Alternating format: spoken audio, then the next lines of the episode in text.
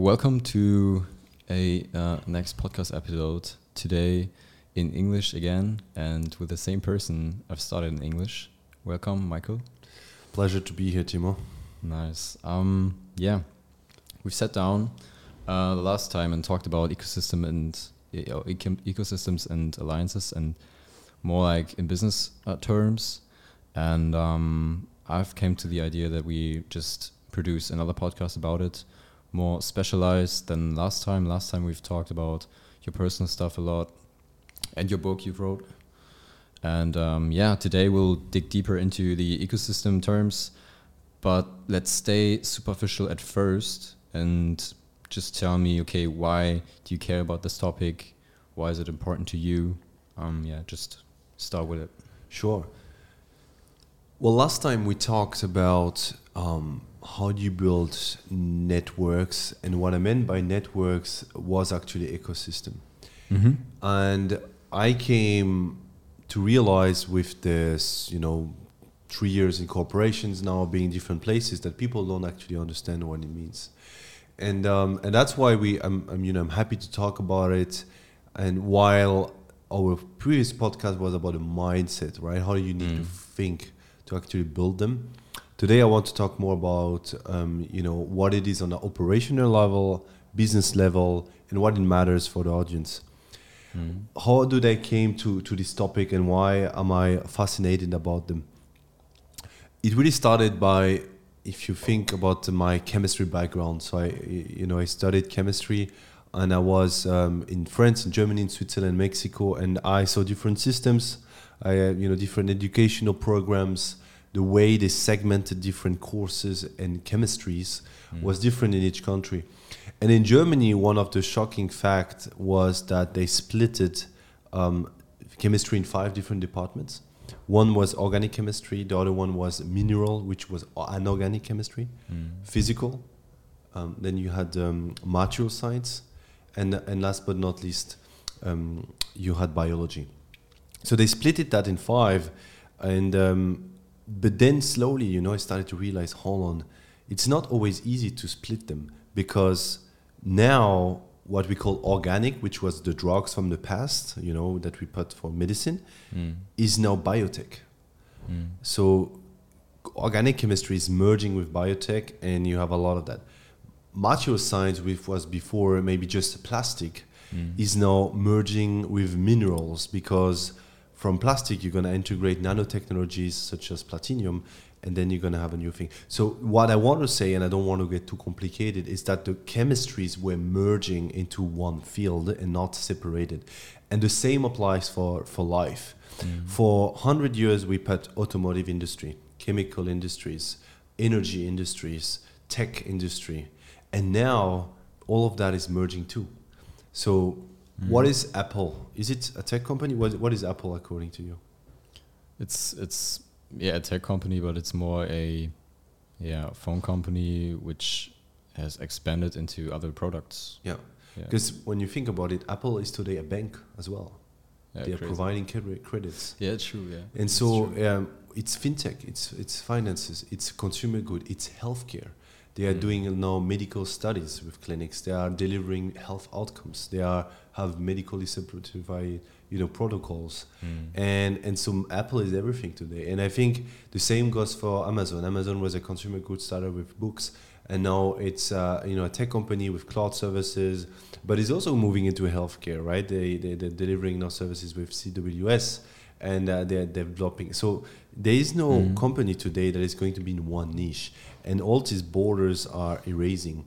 And that's why ecosystem, which means um, an you know a diversification of elements that make a company thrive, or you know often we refer it as nature. Um, mm. That the forest is an ecosystem because you need this animal to eat the other one, and this plant has to be here so this animal is alive and so all together it becomes a thriving ecosystem and if one is dying everything else is dying too and the same goes for today's businesses that they will be dependent dependent on other companies mm. to thrive and survive and, and you know and evolve and that's why this ecosystem fascinates me because we are going to a new age and today is not being recognized so much people are forcing themselves to stay in niches in industry and silos, but actually all of that is going to disappear in the next years, and people have to be prepared for that. Okay, before we dig into this whole um, topic deeper, um, for who is this podcast, this current episode, for who is this the perfect uh, information source for their current situation? Yeah. So this podcast is for anyone that is, you know, have the ambition to launch a new company, Okay. and they should consider ecosystem in the strategy. Mhm. Um, it is for business leaders that um, are thinking about innovation, and they are wondering how they can reinvent their businesses. Mhm. and anyone that it wants to create change in a way because it can be also on a personal level and you, you want to make some partnerships to i don't know if it's educational program how can you uh, address at the end of the day it's for anyone who wants to add value to the customer and if you want to be competitive on the market if it's public services school to um, you know delivering a phone uh, you need to have an incredible value proposition and the companies the people that will able to leverage ecosystem resources Mm. will just outperform the other ones so so that's that's for for these people Great. All right. Um, so yeah, as you already have heard, um, it's about ecosystems, alliances, building alliances within a company, within uh, maybe a niche. Um, what do you think? And you've already um, touched it real quick in a, in a side sentence. What do you think has changed in the last decades about building a startup regarding ecosystems, regarding building an alliance? Has it changed, and why has it changed? Yeah. So let me first differentiate one more time uh, what I mean by ecosystem. Yeah. So on one hand, we're talking here about startup ecosystem. Startup ecosystem is basically a combination of elements that is going to make you thrive as an entrepreneur. So if you are an entrepreneur, let, we put you in the center of that ecosystem, and around you you have all the entities, corporates, supply chain, regulatory, uh, maybe access to, to labs if you are a biotech or a scientific company. Uh, but you also want to have access to distribution, or you want to have access to, um, you know, mentors, experts, and and also um, you know maybe even IP or something like that, and funding, obviously. So you have all these elements. And so, as an entrepreneur, you need to create this ecosystem around you, these networks around you, to, to, to be successful. And the second ecosystem that I'm talking about is um, the, this industry of you build a business together with partners. So they are part of your business. They are part of your business model. And, and you do that to add value to your customer more than you could do it if you were alone. Um, and you leverage other companies' services to integrate in your business. And that's the industry of alliances. This is the industry of business partnerships, right? So, one, you do that to develop your company. You need to have these connections to thrive. Second, it's part of your business model. And why it has changed in the last 10 years, there's an MIT and Capgemini study was published in 2020. In 2015, big corporates that were trying to do innovation mm-hmm. were collaborating 1% with startup. And by 2025, according to this study, uh, they will collaborate uh, in 44% of the initiatives with startups. So you have this huge increase. And there is a BCG study that has demonstrated that from 20, um, if I correct, I think it's 2020 to 28, let's verify that data. Um, we increased eight times the number 2010 to 2018, I think that's the data. We increased eight times the number of alliances from these large corporate um, that they did with other corporates. Why do we do these alliances? If you develop a new product and you, let's imagine, um, you know, you want to leverage blockchain technology. You don't want to develop blockchain new technology alone. Like how? Like just doesn't make any sense. So you you're gonna partner with one of the guys that have a service and you can leverage Ethereum. You implement it into your app. So that means core revenues, you sales, and they're not going to sell you like just one time. There- It's going to be a subscription or business partnerships or a revenue model based on on you know number of accounts created. And so because you want to leverage blockchain, you will need to do a partnership. 15 years ago, you just had to sell one thing. But today, you will need to leverage IoT, AI, blockchain, uh, maybe it's biotechnology, maybe it's like VR, AR, maybe it's the metaverse, and you won't have these assets, and it costs billions to, to create them. So we you will need to partner, and because of this variety of exponential technologies, no one has a choice than to partner. Got it. Okay. Um, you've already mentioned the example Apple.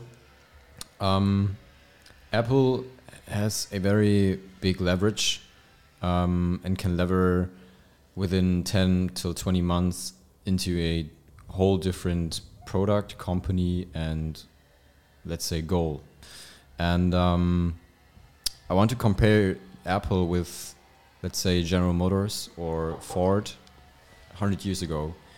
Why is it important now to um, expand your products, expand your services, go into, as you said, embedded finance, fintech as an Apple company, go into this uh, kind of spaces and not stay at your MVP Mhm. and just go into your, um, yeah, let's say, let's say product you already have or already want to want to develop. Why do you think it's so important to go into other spaces and develop there as well? Yeah, I think the major difference now is before you were selling a product in return transaction, Yeah. and now what you want to do is you want to capture the journey of that person from the beginning to the end.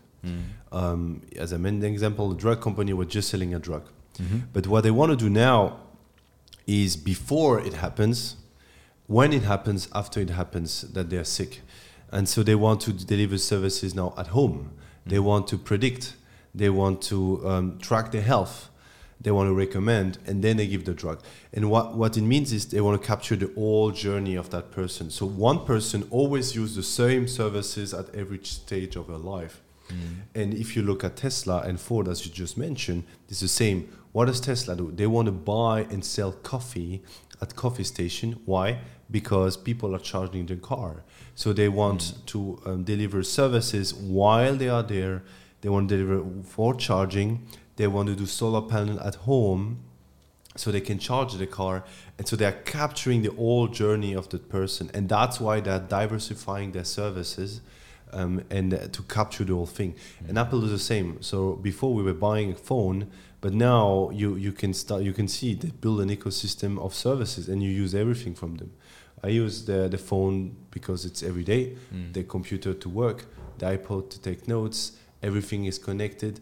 And the, one of the pain point was payment. So now people can purchase more apple because they can have you know some services with the banks and so on.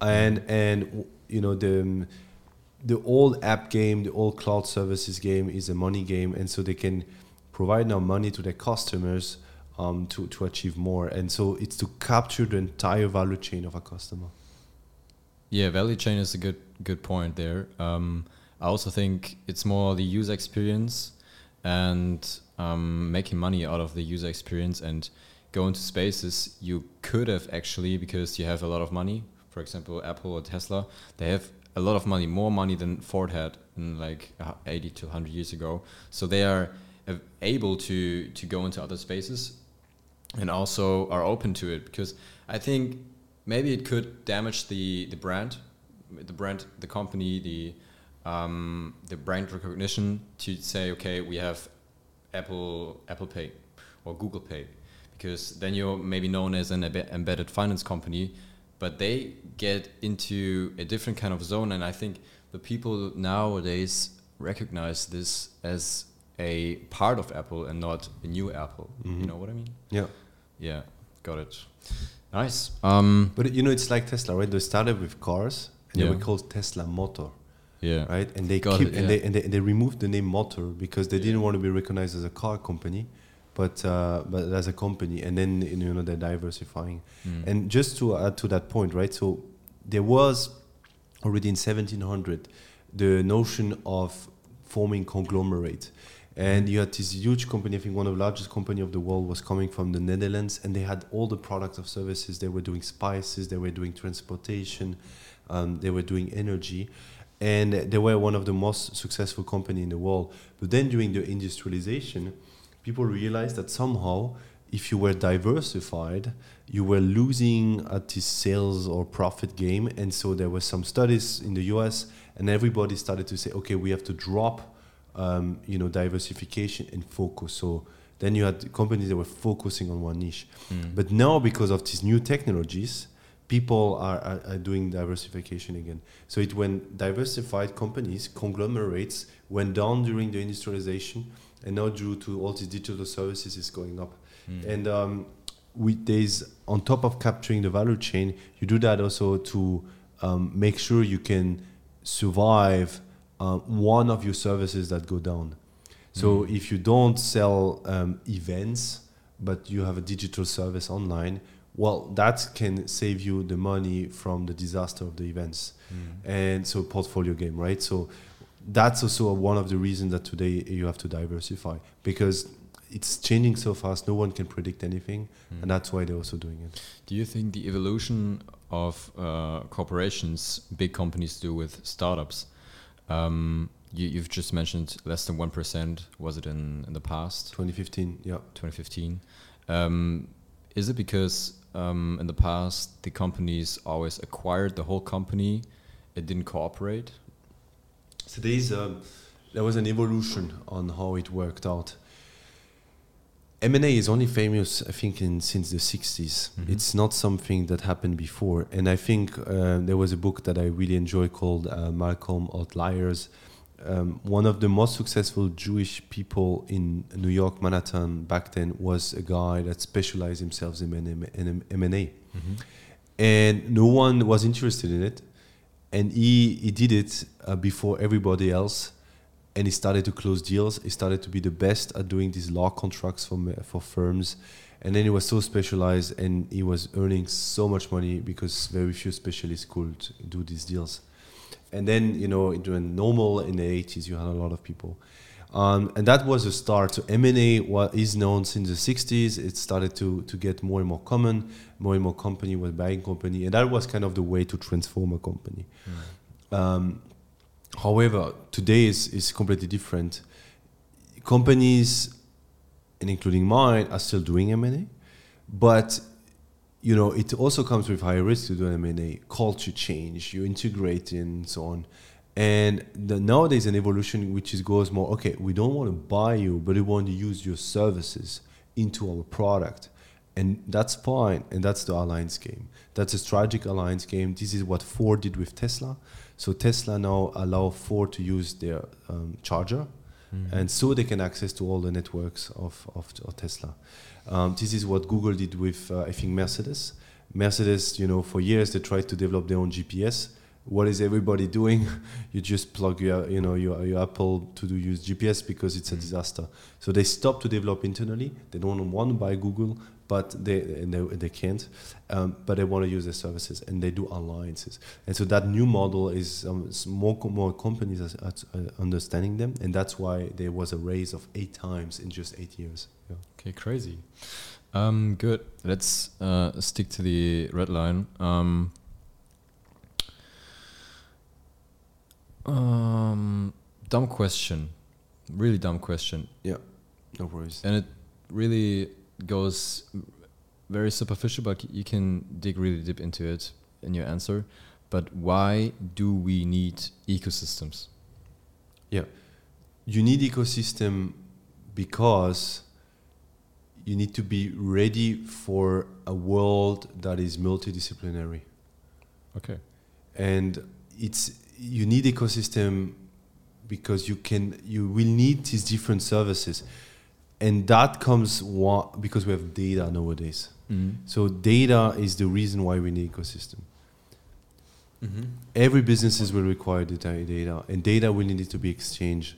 And i was just um, there was just a, a report that was published by uh, the business intelligence um, you know division of ibm and they put that there's five priorities in the world of ai um, and um, you, you, ceos like leadership recommendation there's how you should leverage AI at the beginning and not during the process of innovation, how you develop your talent and recruit talents.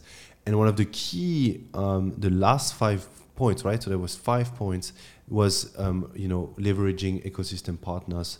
And all of the points they always mention cybersecurity and data. So before you will never you will never sharing what you do to others, but now you will need to leverage data to improve your services. Like um, as I said, Tesla, for instance, I enjoyed doing a collaboration with Ford because they can collect how many people will come to this charging station, collect more data. They will know where are these people, where they're going, and then they can install more.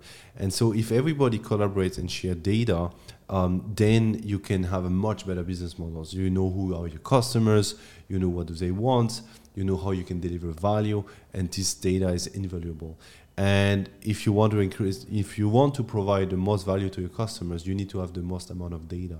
Mm. And the ones that are avoiding that won't have it, so won't deliver the best uh, solution. And that's why in the world of of you know of this data, you need ecosystems and an ecosystem of partners.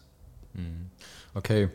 Um, imagine you are a um, founder of a startup company with five employees, and you've uh, you have your MVP, you have built up your product, and how do I how do I start off by building an alliance, maybe creating a bigger product out of my small product, because maybe the market uh, already takes it. Um, I'm selling I'm selling quite a bit. Um, what is what is the next step on on on this on this whole path? Like Yeah. what what do I need to do next? Yeah, so that's a good question. And you know, to be honest, I'm also new in the industry. I, I'm fascinated by it, and I s- joined freshly the industry. But what I learned is that um, very few people know how to do that. I work for a big company. No, I cannot learn from anyone inside the company because they are not used to. It's not something common. Uh, partnership programs are not part of a lot of organization, and they are mostly famous in tech companies. Um, you know, Microsoft has already a partnership team for a long time because they were delivering tech services to other firms. Um, Uber or it can be Dropbox. All these companies have incredible partner programs. Salesforce, another one. But if you are a normal company, if you were selling pictures or you were selling, um, I don't know, um, Websites. websites, whatever, an example, it's not it's not that common to have partners. So the first five, um, thing to identify, and I learned from other partnership leaders, and by the way, there are organizations you can learn from and join communities. Is that what is a joint value that you're trying to achieve with a partner? Mm. What is the service that you lack? What is what is the pain point of your customer that you can't deliver? And once you identify that pain point, is who is the partner that can deliver that? Mm. Um, I give you an example where I know we're building a pregnancy app, and we identify the pain point that women are overwhelmed by the information they get and they don't know if it's true or not. So we need to partner with experts to deliver the information. Mm. We found out they don't know if the baby are well. They don't know if this baby is is breathing or beating, whatever. So that's a pain point. Solution: we can provide devices that can monitor it and uh, deliver um, the, so the the information the pregnant woman need. So we need to deliver. Uh, we need to have a partnership with devices. Mm. So if you're a website company and the pain point is you cannot do AI generated pictures to, to do a quicker, faster landing page whatsoever, but well, you do a partnership with Midjourney as an example, Yeah. uh, or you do a partnership of with Canva, so you have Canva integrated. You know, maybe that's a wish, right? Like right now, the pain is to go to Canva first, import, export, import. What if that could be all in the website? Just making it up, but it identifying the pain point, defining the joint value of a partnership, Mm. creating that win-win scenario for both, um, and then you engage on a partnership. And a partnership is not like you marry that person. It's about checking in on a regular basis. Mm. How is the wealth of the partnership? Does it still serve the value you initially wanted to create?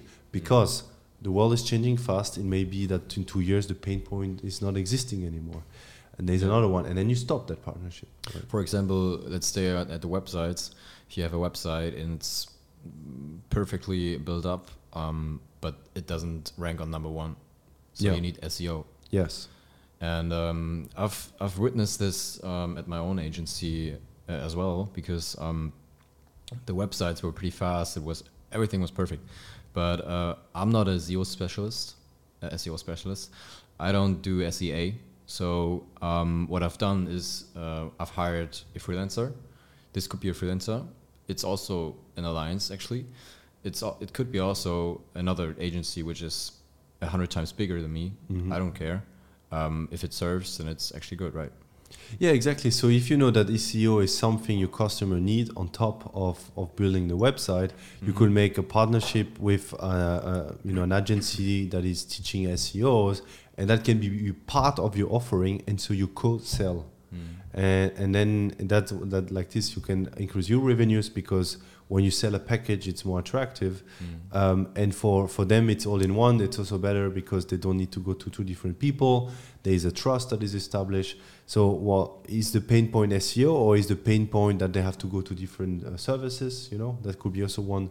And, and then you can offer right? And then the price maybe is even more attractive or maybe it's a subscription or you know so once you identify really what's the pain point then you can do this yeah. And i think that could that's smart yeah. Okay. Uh, what do you think is the best type of a collaboration? Is it um, just working together, act like you are a one company, or is it better if you do um, uh, on a base of provisions? So if you have a customer and he, he needs SEO, for example, Mhm. you just um, give it to him, and maybe SEO costs three thousand, and you get five percent out of it, so you get five hundred dollars. Well, it is all model and uh, you know what exactly the providing the most value. I think it's case to case. There is um, a lot of different models, and this industry is evolving. The you know there's many things you can do. Uh, you can do co-selling. You can do um, just a channel partner program where there is affiliate links where people want to click here, then you just get money, but they Mhm. know that they're going to the other website. Yeah. Um, it can be a long-term integration. You can license uh, one of their, um, you know, technology. You know, we're talking about SEO, but if it's another company, there's this licensing model, and and then these larger strategic alliances, like as I said, right, Tesla and Volkswagen or Ford. Well, they both get set separated on the market. You know, Ford is Ford. You know, Tesla is Tesla, but in the background, they share money or they share data Mm. and and, and that's the strategic alliances. So you, you can be there's different ways to address case to case, and obviously Yeah. it's hard to answer right now. Yeah. So, it's it, it also depends if it's about data or if it's about Yeah. money. So I learned that partnership sometimes is to solve the pay, customer pain point, but sometimes partnerships is for your own branding. Mm. You know, so what if you do a, a partnership with an SEO company? So you get um, a higher branding because this SEO company is famous, right? Or they will get you exposure. Um, so that can be a goal of a partnership as well. It's not just um, um, you know one goal. So define the goal. What is the joint value proposition, Mm. and based on that, you can you can find the right partners. Yeah. Nice. Okay, let's get to another topic. Um, something which has uh, very stick to to my brain uh, recently, which is um, from your um, post on your website, uh, your thread. 40 to 70% of alliances are failing due to the lack of firm capability to manage them, but also soft skills such as communication, for example. hmm Yes, and that's something. While I am a huge fan of partnerships, and I believe it's the future of organizations and people, Okay. where I know they don't work, and why they don't work because they they are new to most people, and what that means is that they handle it as if it was a transaction, the old way of doing things. Like, I sign a contract, I get the money, done. But you didn't never had to check on the people that sold you the contract two months later. No one was doing that, right? So you buy it, that's it. And with now the, the you know the partnership is about long-term outcomes. It's about relationships. It's about making sure that that partner is satisfied with the outcomes. The mm. KPI is still aligned. Is the strategy of the partner still in you know envisioning our partnerships? And so there is no expectation that you close a partnership, it's done. It's a, a a relationship to nurture. And it's exactly the same when you have a relationship with friends or, or marriage. Is it's not because you were friend now in love now that you have to do nothing and it's it. Mm. So partnership is the same. You have to nurture and, and take care of it.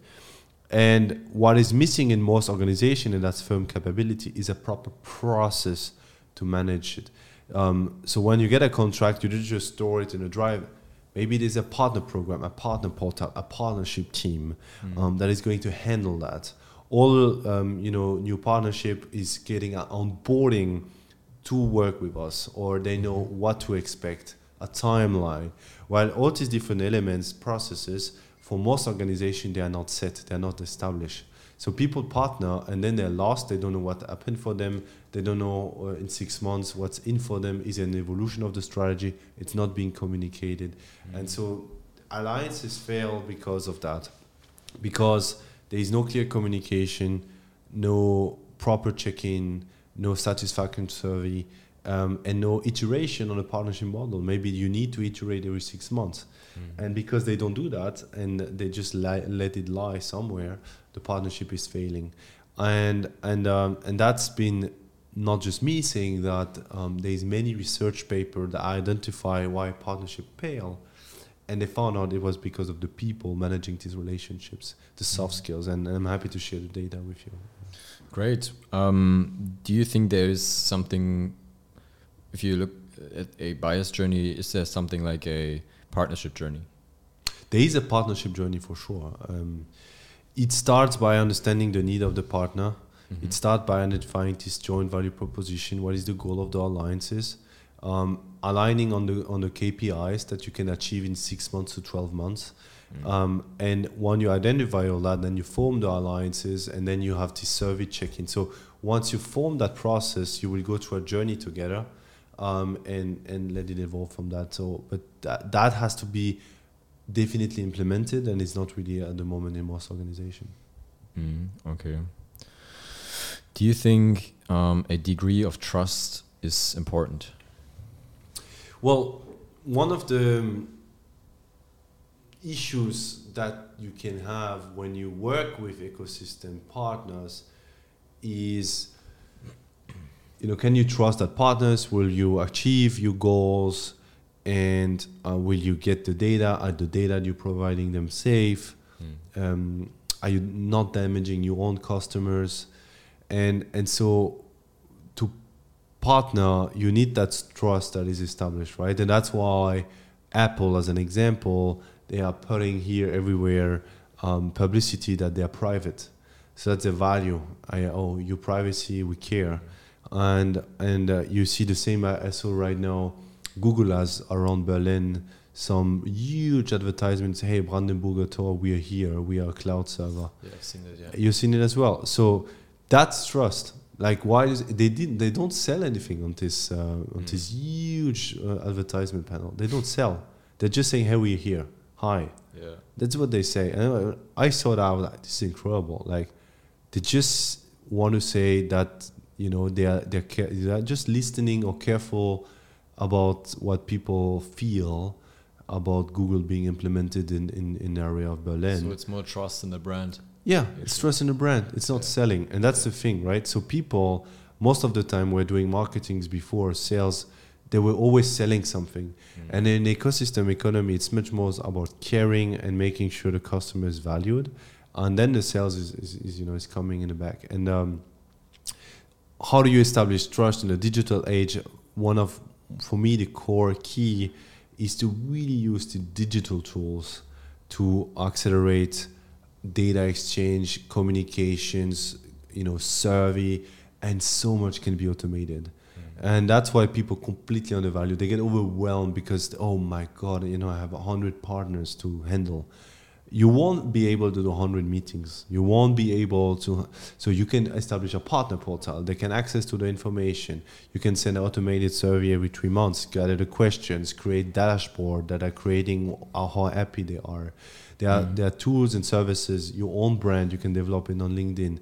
You impact 2,000 people instead of just 10 in a meeting. And when you are conscious that you can leverage this digital tool um, or advertisement, as we mentioned it, to establish trust with a focus on trust, showing who you are, what are your values, uh, who do you care about, that's how you can really select appropriate partners. Partners should do due diligence on their partner as well. Who are they? What do they stand for? What is their values? How do they handle their money? And, and that's the whole topic of stakeholder economy is everything will be tracked and people will question it. Whereas before people didn't really care and just bought products. The future will be different. Uh, a funny example um, right down the street here at Hackescher Markt, there's a big Apple store, and there were um, some some riots, I think six months ago or something, and um, they shut down the, the windows and stuff like that. And now they're renovating um, those windows, but which is uh, which stuck to my brain was um, there was a wood, I would say wood fence bef- uh, in, in front of this window, and it just stands um, "We're getting better for you." So the riots and stuff like that is obviously ba- obviously bra- uh, bad for the brand. So they completely take that besides and just say, okay, we're getting better for you. Be happy. Yeah. you know. Yeah, so It's they, insane. they are trying to build empathy with customers and they know that um, you don't solve anger by providing more anger. Yeah. And it's only by, by listening, hearing what they have to say, and trying to find a way to deliver that is, is, is what creates um, Completely. you know good relationships. Yeah. Fully. What do you think is the future outlook um, regarding ecosystem ecosystems and regarding big companies collaborating with startups Yeah. in the future? Well, the future, you know, it's it's it's in a way simple. So before I said data is the reason why we do ecosystem, but actually, what I, I should have had is just the way it's exponential technologies. That's why we need ecosystems, and data is part of it.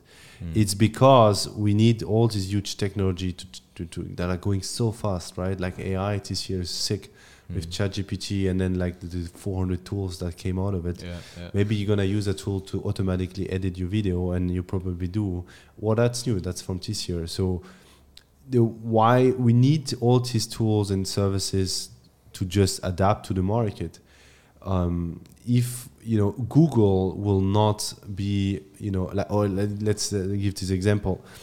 If microsoft would not have adapted a microsoft word into the cloud where you can share connect and automate some task no microsoft would be dead right Mhm. google came out you could edit together on a file i remember when the first time i did it i found that fascinating so if if microsoft didn't step up their cloud services and and now they're doing so by you know doing this partnership with OpenAI and ChatGPT and like creating slides with AI.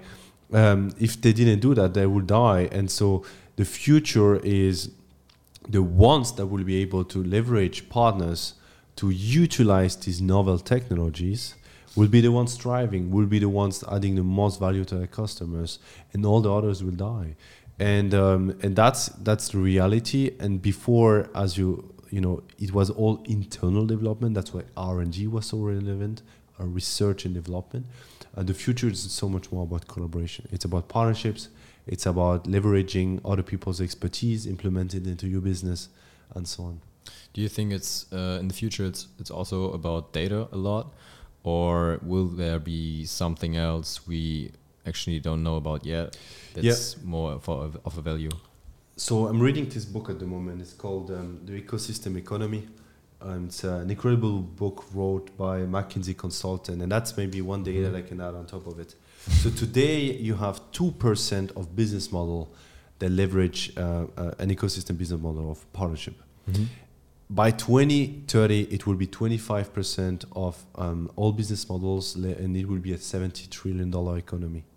Crazy. and and that's the evolution. So we go to 2% to 25% and it's a huge amount of money it represents. And what they're saying in the book is the way platforms or companies will be able to, to do these partnerships will highly depend on how allowed they are to share data between each other. And that will be dependent on regulations. And also if companies will be forced to do open access or not. Because at the moment what they do they keep the data they sell the data they make money.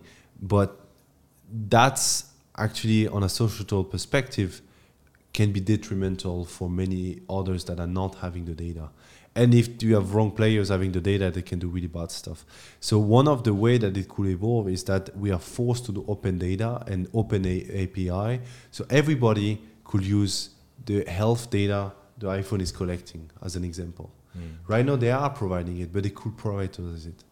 right? Everybody could use the data that how many hours you're on your computer to develop new application, right? Right now, maybe it's privatized to to Mac or to Google that is monitoring you. And so, based on regulations, can we use the data, GDPR, all that stuff as an example? Will it be forced to be open API or not? That will massively, ins- uh, um, you know, influence the way companies will build ecosystem. And I think that's really the two things I'm going to, to be looking for: monitoring regulations and um, and open a access, open API. Um, and that that's the thing we just don't know yet. What's going to happen? Great. Um, nice. Uh, 45 minutes down. I think there's there's a pretty well outlook um, out of out of this current situation. I've also witnessed um, in the past five years actually that there are a lot of companies who just evolve into completely different companies. For example, you, as you said, Apple or Google or whatever. What I, what I've actually um, asked myself is um, so Microsoft partnership with um, OpenAI, but what did Google do? Because they they are starting with AI as well. Well, Google, they you know they're also buying a, lot of companies. I mean, they're partnering with companies. Again, on Apple, for instance, Siri doesn't come from Apple, right? So they partner with, Mm. and then they integrated Siri in the product. Um, Is it is it an open an open um, information um, About Siri? company? Yeah, you can example? find it, yeah. Yeah. Most information, uh, you can find the partnerships when it's established. Okay, crazy. Um, Google are doing a million partnerships, and um, Google have a, an incredible partnership team. Their partnership programs, and uh, most of the companies in the world are also open to partner with Google. And so I think Google is specializing themselves now on health more than uh, Microsoft, as an example. Mm. So Microsoft there will be focused more on consumers and companies, and uh, and and I think Google are doubling down on health, and and for all the Chat GPT um, um, like uh, services, and and obviously they're doing a lot of um, you know progress in that regard. Yeah. Nice. Thank you, Mikel. Um, I think this is a pretty pretty nice deep dive. Um, I actually love to to just uh, talk about topics. You are a thought leader, or somebody else is a thought leader in somebody else's topic. So that's pretty nice. Um, yeah, I think you've got overall a pretty good uh, information bucket for your startup, maybe for your partnership programs, whatever. Um, is there something you would just want to say or do at the end? Yeah. So what I would like to recommend to everybody listening is having an ecosystem mindset, which means every time you have a problem, you um, get resourceful. Where do can I get this information? How can I learn it? So don't do try to do it yourself. And if they want to think more about ecosystems and partnerships, you have um, you know associations like Partnership Leaders in the US, which is one they have uh, more than 1,000, 2,000 partnership leaders into it. They can learn from them. You have uh, ASAP, which is Association of Strategic Alliances Professional. It's another incredible association. You can go to the events, you can learn from them. I'm giving a talk uh, there um, in London in, in September. And, and so join these communities, join these people that can teach you the topic. Um, you know, reach out online, have calls with people that are better than you. Ask how did you do it, and when you ask someone to tell you something they are passionate about, usually they just enjoy doing it. Um, it's only when you ask something they don't want to do. So that's something that I recommend. Be resourceful. What do what is your gap? Be self-aware and and identify what is the biggest gap that is necessary for you to thrive. And based on that, you go out, find these people, find these resources, and and get it. Nice. Okay. That's a wrap. Um, I hope you all enjoyed it and uh, see you next episode. Bye bye.